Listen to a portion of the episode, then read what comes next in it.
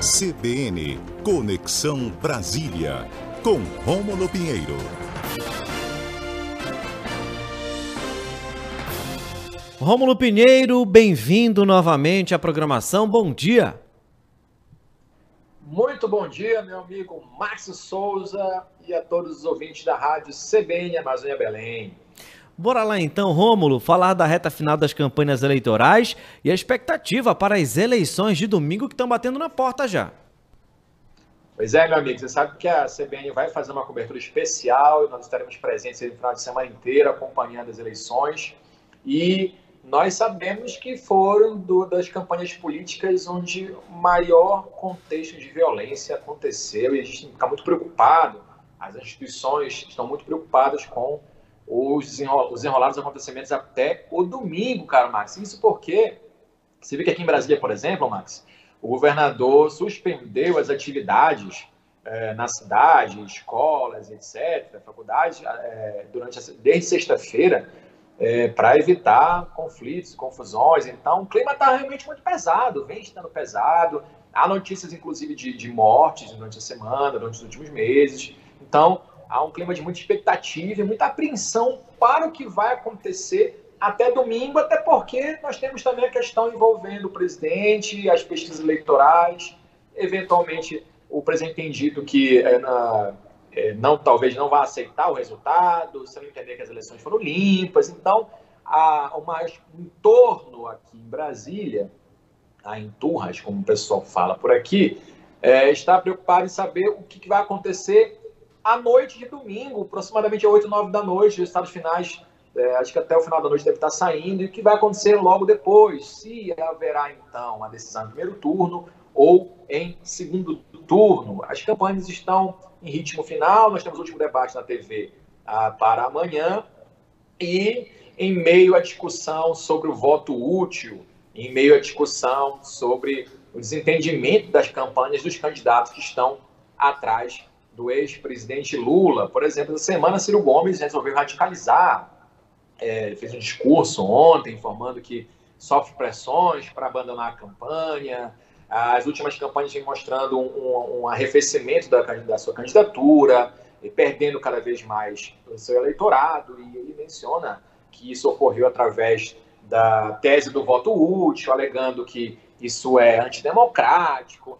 É bom lembrar que Ciro Gomes pediu o voto útil nas eleições de 2018, quando entendia que era o único candidato capaz de vencer Jair Bolsonaro naquele momento. Então, fica um pouco é, contraditório agora a argumentação de que esse voto útil é antidemocrático. Enfim, Ciro aí reclamando bastante, é, em razão desses ataques ao presidente Lula, então perdeu aí certo apoio da classe política. A própria direção do partido do PDT, PDT vem aí se manifestando contrário a algumas atitudes dele ah, alguns artistas que historicamente apoiavam Ciro Gomes, Caetano Veloso, Chico Santa Cruz manifestaram voto né, no, presidente, no ex-presidente Lula, alguns expoentes aí do passado, essa semana Joaquim Barbosa, ah, o ex-presidente Fernando Henrique Cardoso, indiretamente. Então há uma campanha muito grande e há um desentendimento na própria campanha do Ciro Gomes de que esse voto útil vai prejudicá-lo bastante na reta final. Por outro lado, a campanha de Jair Bolsonaro também não enfrenta das melhores é, situações, meu caro Max. Você vê que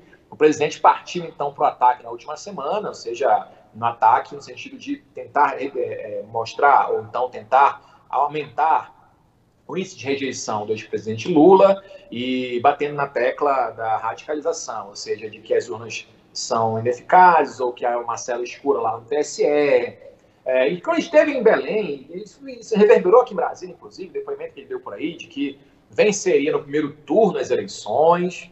Eles têm pesquisas qualitativas e quantitativas no próprio partido que indicam o contrário, mas aí é uma tese do candidato para movimentar a militância, mas ele mesmo sabe que as pesquisas mostram algo diferente. Acredito eu que não vai haver, Max, aí uma definição no primeiro turno, porque nós temos aí uma, uma a, algum, a maioria aponta essa possibilidade, mas muito próxima da margem de erro. Né? A gente sabe, então, que é necessário 50% mais um dos votos válidos para que essa eleição termine no primeiro turno.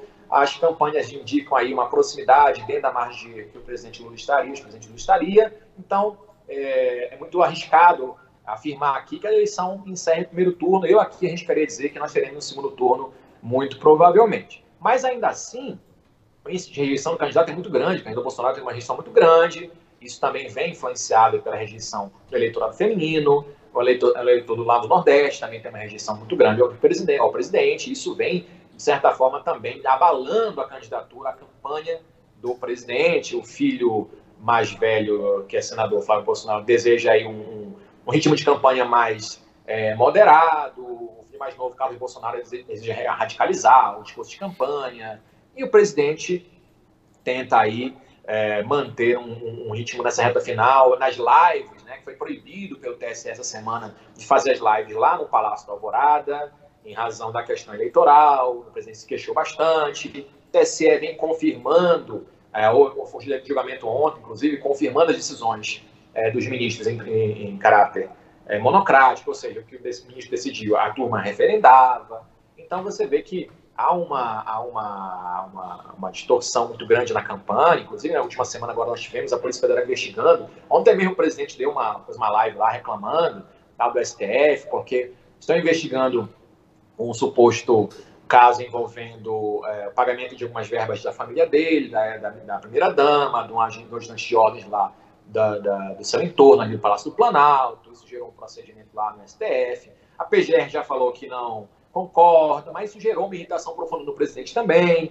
E isso vai muito, de, vai muito ao encontro dessa, dessa, eh, desse resultado das últimas pesquisas, né? ou seja, convergindo para essa perda de popularidade, ou essa estagnação do presidente, na verdade, não houve perda de popularidade. O presidente ele mantém o público muito cativo, muito cristalizado ali nos seus percentuais, num terço do eleitorado mas ainda assim o presidente desejava, nessa reta final, uma aproximação, o entorno da campanha do presidente desejava uma aproximação na campanha, é, com relação aos números do presidente Lula, ainda não chegou a essa possibilidade, e isso gera uma tensão muito grande. Enquanto isso, é, o presidente Lula é, é, convergindo, o ex-presidente Lula convergindo aí com outras lideranças que historicamente foram contrárias, tentando uma composição para vencer em primeiro turno, acredito eu, improvável, mas só no domingo que nós saberemos tudo isso, meu caro amigo Max Souza. É isso, a gente vai aguardar, vamos acompanhar mais ainda essas movimentações de campanha que com certeza vão pegar fogo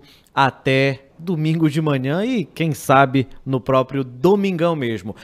Rômulo, muito obrigado pela participação. Desde já um bom restante de semana para você e pode ter certeza que vamos te acionar bastante aí nos próximos dias, tá bom? Já falei, já avisei. Final de semana, vou morar no estúdio, vou ficar ligado com vocês sempre. Forte abraço, meu amigo. Valeu, Rômulo Pinheiro, toda quarta-feira a partir de 11h20 na coluna Conexão Brasília.